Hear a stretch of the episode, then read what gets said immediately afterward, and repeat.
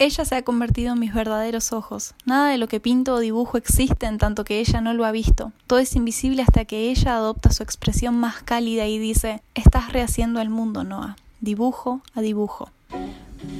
Bienvenidos a Libres, un podcast literario, diverso y feminista para la comunidad lectora en español. Soy Ael Krupnikov. Y yo soy Julieta Nino. Y en este episodio hablamos de Te daría el mundo de Shandy Nelson.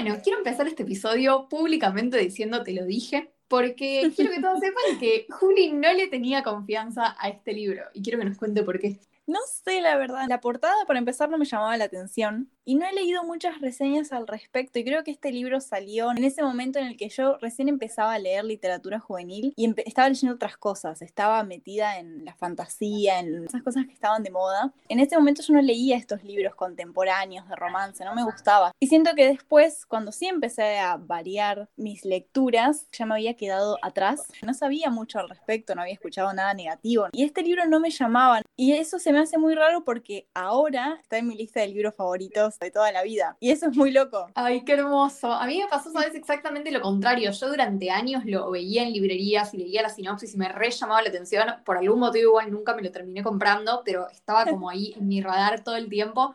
En un momento me bajé el ebook y me gustó tanto que me terminé comprando una copia física después de haberlo leído porque lo quería releer y lo quería marcar. Mi copia está toda anotada, llena de frases resaltadas y esas cosas. Y es divina la copia que tengo, chicos. Este es un libro que la edición física es hermosa.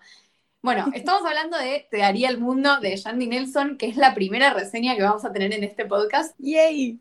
Bueno, una parte muy importante de la identidad de este podcast es el hecho de que queremos difundir libros diversos y en este caso en distintos aspectos, no solamente LGBTQ, en honor al mes del orgullo que se viene. Y bueno, era esa la razón por la que pensamos en esta historia, que es de las más conocidas, es un clásico dentro de los libros juveniles LGBT.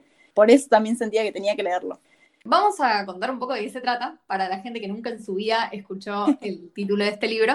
Les voy a leer una sinopsis que a mí no me gusta personalmente, pero bueno, vamos a partir de esto y después vamos a seguir charlando un montón. Noah y su hermana melliza Jude son inseparables. El solitario Noah dibuja sin parar y se enamoró en secreto de su enigmático vecino. La atrevida Jude salta desde altísimos acantilados, lleva los labios rojos y tiene muchos amigos. Pero tres años más tarde, los hermanos ya no se hablan. Algo sucedió entre ellos. Algo pasó y cada uno reaccionó de forma diferente. Hasta que Jude conoce a un chico lindo, frágil y arrogante y alguien más, una nueva fuerza en su vida todavía más impredecible. Estas dos personas están ligadas a su pasado de una manera inevitable. Los primeros años de esta historia los cuenta Noah, los últimos Jude. Lo que ninguno comprende es que solo conocen la mitad de la historia y que si pudieran compartirla, tendrían una oportunidad real de regalarse el mundo que perdieron. ¿Por qué no te gusta? Ay, no sé, siento que no dice nada. Sí, siento que deja mucho afuera, pero que se centra en los personajes, en quién es Noah y quién es Jude siento que deja fuera todo lo demás que está pasando, todas las otras facetas del libro, el arte, por ejemplo, que es algo vital en toda la historia, la familia, lo que está pasando en sus círculos familiares, en sus identidades, y eso es verdad que eso sí queda fuera. Tiene esta cosa hermosa en la que la narración está dividida no solo entre los personajes, sino también a través del tiempo. Los capítulos que narra Noah pasan cuando ellos tienen 13 años y los capítulos que narra Jude pasan cuando ellos tienen 16. Y me parece increíble porque ves de una manera tan clara el crecimiento y cómo ciertos miedos que tienen, ciertas cosas que tal vez no saben articular, ciertas cosas que les pasan, cómo a través del tiempo va cambiando. Me pareció brillante la manera en la que estaba narrado, nunca había leído algo así y me pareció muy, muy, muy original. La sinopsis habla justamente de esto de que no tienen la historia completa. Y nosotros accedemos a la historia en partes, en las partes de Noah que son de una cierta edad, y accedes a lo que le pasa a Shur a través de Noah en esa edad y al revés, cuando estamos en los capítulos de Jude, que sabemos lo que le pasa a Noah, pero sesgado por lo que Jude nos cuenta, eso me pareció muy interesante. Hay algo tan desesperante en eso, cuando los capítulos empiezan a terminar en como situación de suspenso y después tenés que volver al otro que le está pasando totalmente otra cosa porque es otro momento en el tiempo, posta es increíble y, te hace que tener ganas de comértelo en una sola sentada. A pesar de que los capítulos son bastante largos, ¿viste? Pero se leen Me encantó conocer a Noah de esa manera en el medio de la acción. Los libros contemporáneos suelen empezar con una introducción así como, bueno, me llamo tal, esta es mi vida, y se presentan y de a poco tenés la trama. Y por más de que el libro no empieza en la mitad de la trama, me pareció muy interesante cómo Noah se presentaba a sí mismo, me llamó mucho la atención su personaje y me encantó la edad que tenía y me cayó bien instintivamente, era muy, muy niño, muy entretenido, muy dulce, me encantaba cómo literalmente estabas dentro de su cabeza. Y yo, yo no sabía que iban a estar intercalados, entonces pasaba de amar a Noah y tener una idea de lo que era la historia y el segundo capítulo ya era de otra persona y estábamos en otro momento temporal y estuve muy sorprendida. Y al principio no me llamó tanto la atención como Noah, por ahí porque estamos en otro momento de la vida de Jude. Entonces, al inicio conozco a estos dos hermanos, Noah y Jude, de chiquitos, muy, muy, muy tiernos, y después llego a otra versión de Jude que no sé quién es esta chica, no sé qué le pasó, no sé cómo cambió. Entonces, al principio no me maravilló tanto como las personalidades que tenían cuando eran chicos, que obviamente eso era hermoso, eran unos niños muy tiernos. A mí me había pasado también, me acuerdo que cuando empecé a leer la parte de Jude, donde ellos tienen 16 y, o sea, la vida de ellos está todo mal, ahí un poco nos metemos más en la trama, como que son los dos mega prodigios artísticos que cuando los conocemos a los 13 están a punto de entrar a una escuela re prestigiosa de arte. La madre los está ayudando un poco con eso, es como la mentora de ambos eh, les tiene mucha fe, los dos son re talentosos. Y bueno, y después los conocemos a los 16 cuando Jude finalmente está en esta escuela de arte, pero perdió no solo su talento, diría, sino más el interés en hacer cualquier cosa artística. Y mientras tanto Noah ni siquiera está estudiando en esta escuela y está en un colegio normal. Y bueno, hay como toda una parte de, eso que los hacía especiales que se perdió y al principio no, no sabemos bien por qué. Eso fue muy triste. Y sí, eso, el, el, hecho de que al inicio sea todo tan mágico y colorido y tintineante, y ya para los capítulos que son más adelantados en el tiempo, es muy oscuro, muy gris, y, uno está leyendo y le dice, no, quiero, quiero que vuelva a lo de antes, ¿qué pasó? Como que decía, ¿qué estás haciendo? ¿Por qué estás en la escuela de arte y estás haciendo todo mal? ¿Por qué tu hermano no está en la escuela de arte y no quiere hacer más arte? Tipo, me parecía como horrible siento que son personajes muy vívidos, se sentían muy genuinos, muy completos en todos sus pensamientos. A veces accedemos a las mentes de ciertos personajes como que solo lo que les está pasando en relación a la trama. Y siento que sus narraciones eran tipo su cerebro entero. Siento que eran muy reales, sus pensamientos eran muy de personas de verdad. Sí, no solo eso, también de adolescente de verdad. Toda la parte de Noah, nosotros lo vemos en la historia vivir su primer enamoramiento y su primera relación. Y hay algo de la incomodidad y de lo que lo entusiasma eso y de cómo está como enchufada de 20 toda la novela, ¿viste? Como que está, no sé, cómo captura ese sentimiento de las primeras relaciones adolescentes que es hermoso. Y de la misma manera, yo, como la parte más oscura de la adolescencia, no sé, todo el miedo a fallar y dudarse a sí misma y bueno, todas las cosas que le pasan, no sé, me parece que son sentimientos súper genuinos que están re bien narrados, que tienen mucho sentido. Yo lo leí cuando compartía la edad de los personajes y me había parecido una descripción muy verdadera de todo eso. Hmm. Sí, a mí lo que me gustaba mucho era que todo es tan artístico, está lleno de arte y no sé si nosotras dos lo apreciamos tanto porque amamos el arte o si es algo que le va a pasar a cualquier persona, la verdad es que no sé, ojalá le pase a todo el mundo.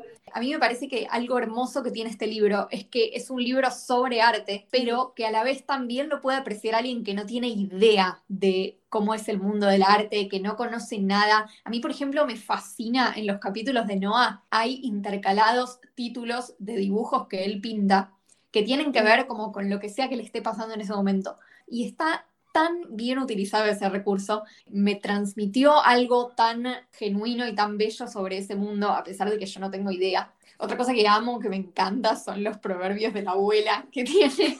Eh, me parece fascinante. En los capítulos de Jude, así como hay eh, intercalados en los capítulos de Noah los títulos de los retratos que lo va pintando, en los capítulos de Jude hay intercalados como dichos que decía su abuela, que falleció y que Jude tenía una relación muy especial con ella.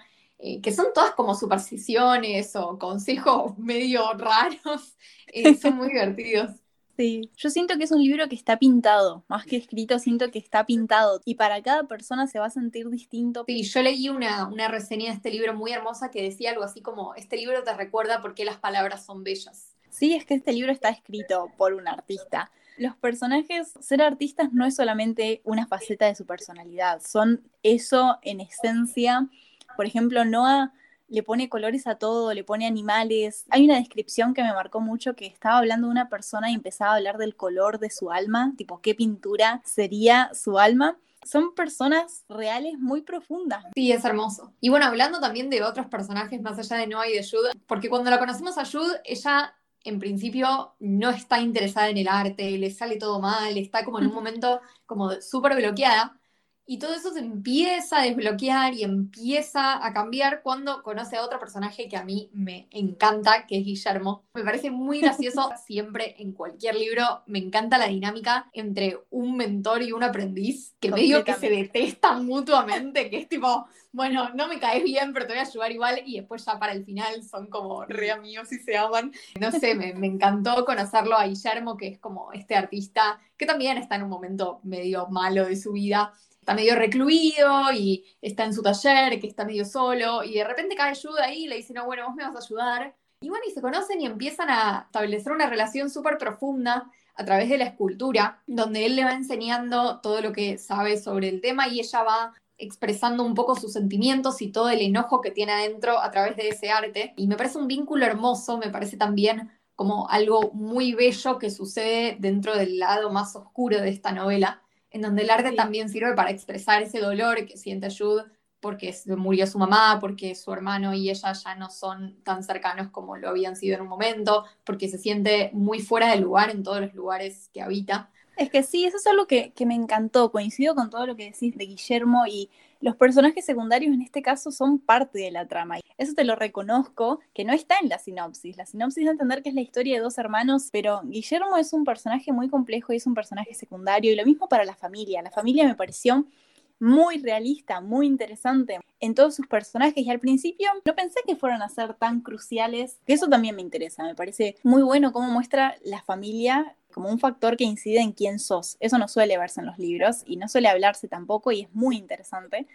Pero sí, los personajes secundarios al inicio me parecían como de fondo y cada uno tiene su propia historia y están unidos a los protagonistas y son personas con sus propias batallas, sus propios problemas, tienen sus propias tramas, no son un adorno y eso me encantó. Es cierto, ahora que lo pienso, es muy verdad lo que decís, que en los libros para adolescentes en general, los padres casi ni aparecen, o aparecen como vehículos para avanzar la trama, porque bueno, te dejo hacer esto, no te dejo hacer esto, eh, no sé, te dejo y entonces ahora tenés problemas psicológicos, no sé, cualquier cosa. Pero acá los padres son personajes y son personajes que también conocemos mucho de lo que les pasa y de cómo son. Y algo que me gusta mucho también es que muestra las relaciones complicadas entre padres e hijos, muestra mucho la relación difícil que tienen Jude y su mamá o Noah y su papá. bueno, la relación está muy complicada entre una madre y una hija en el momento en que la hija está creciendo. Lo mismo con el padre, que tal vez no puede entender que su hijo no es una persona que comparte sus intereses. Eh, no sé, me pareció hermoso cómo aborda estos temas y cómo los padres también son personajes y, sujetos de todo esto que sucede y no solamente, bueno, un objeto que está ahí para avanzar la trama de alguna manera. Encontré una relación muy interesante en lo que los padres querían que sus hijos sean, lo que los hijos no eran, lo que perdían, sus propias historias y cómo ellas terminaban plasmadas en lo que le pasaba a los hijos. Y eso es algo muy real y me encantó. ¿Y qué onda las relaciones? ¿Qué te pareció en este libro el aspecto romántico? Porque hay dos personajes súper importantes que, todavía no charlamos, que son Brian y Oscar, o Oscar, como le dicen. Sí, eso en realidad me sorprendió mucho porque, como te dije al inicio, yo pensaba que este era un libro LGBT de los clásicos, de los primeros que empezaron a salir, y esa era toda mi idea del libro. No pensé que se trataba de dos hermanos, ni de arte, ni de sus familias, y siento que el romance no es lo principal, aunque obviamente es muy importante y se ve plasmado en el resto de la trama. Me pareció muy interesante eso y, y me gustó, me gustó mucho. Empezando por Noah y Brian, me encantó, sobre todo me encantó por la edad que tenían, porque los libros de romance LGBT contemporáneos suelen ser de adolescentes en sus 16 años. En su mayoría están todavía en el closet, por así decirlo, y, y la mayoría de los libros exploran ese sentimiento de estar en el closet, de decirle a tu familia y esas cosas. Y en este caso vemos a un chico que desde la primera página te dice soy gay y tiene 13 años y su historia de amor se desarrolla en esa edad con las complejidades y las cosas que pasan en esa edad y eso me encantó.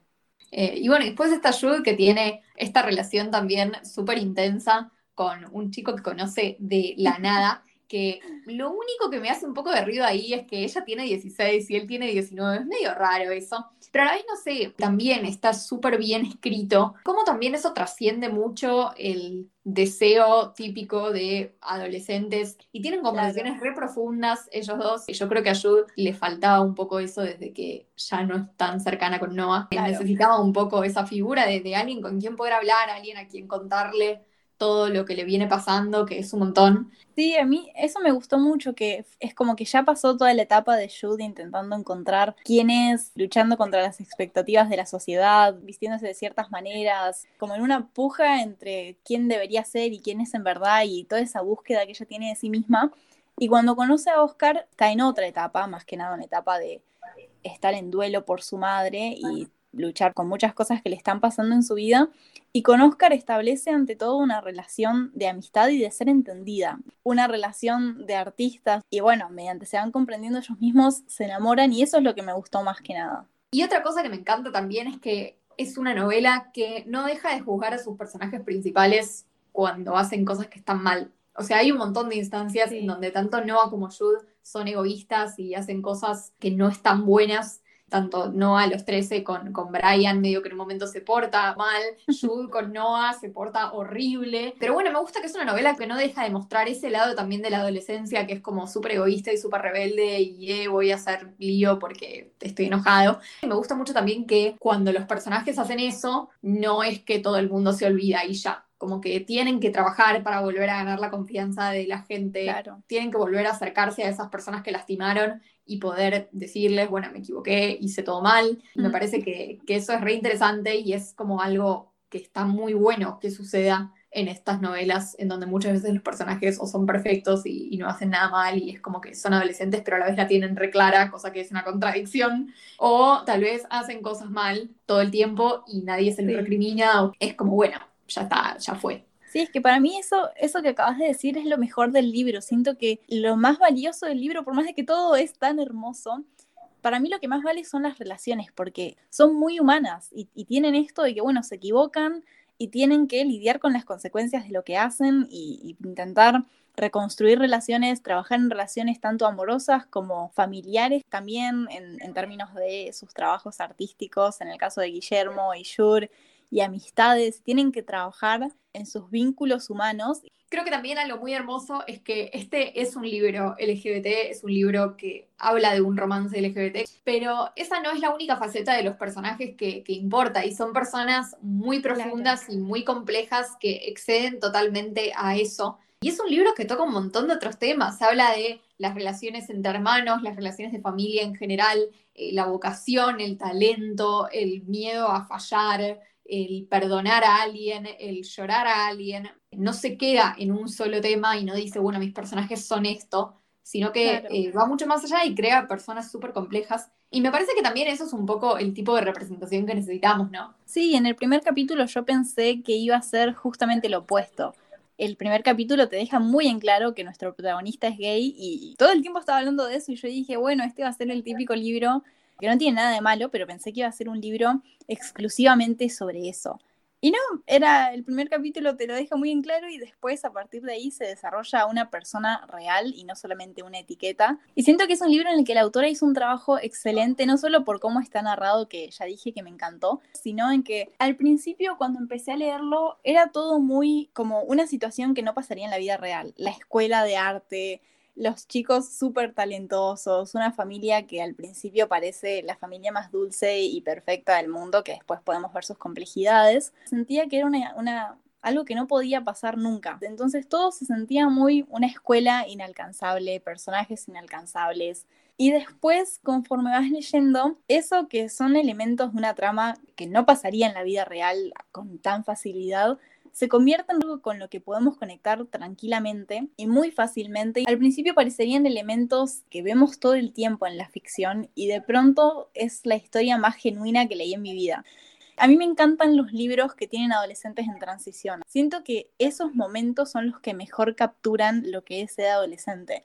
Y es un libro sin duda lleno de transiciones, así que por ahí por eso me encantó tanto. Y bueno, y esto también de la relación entre hermanos, que es súper fuerte y que es un vínculo que parece indestructible, pero que a la vez no, es esto que decís, hay que trabajarlo y hay que luchar por eso como todos los vínculos. Me parece muy hermoso cómo la autora captura esta cercanía que sienten No Jude y cómo al principio muestra que, que se reentienden y que hacen todo igual y que se leen la mente sin hablar.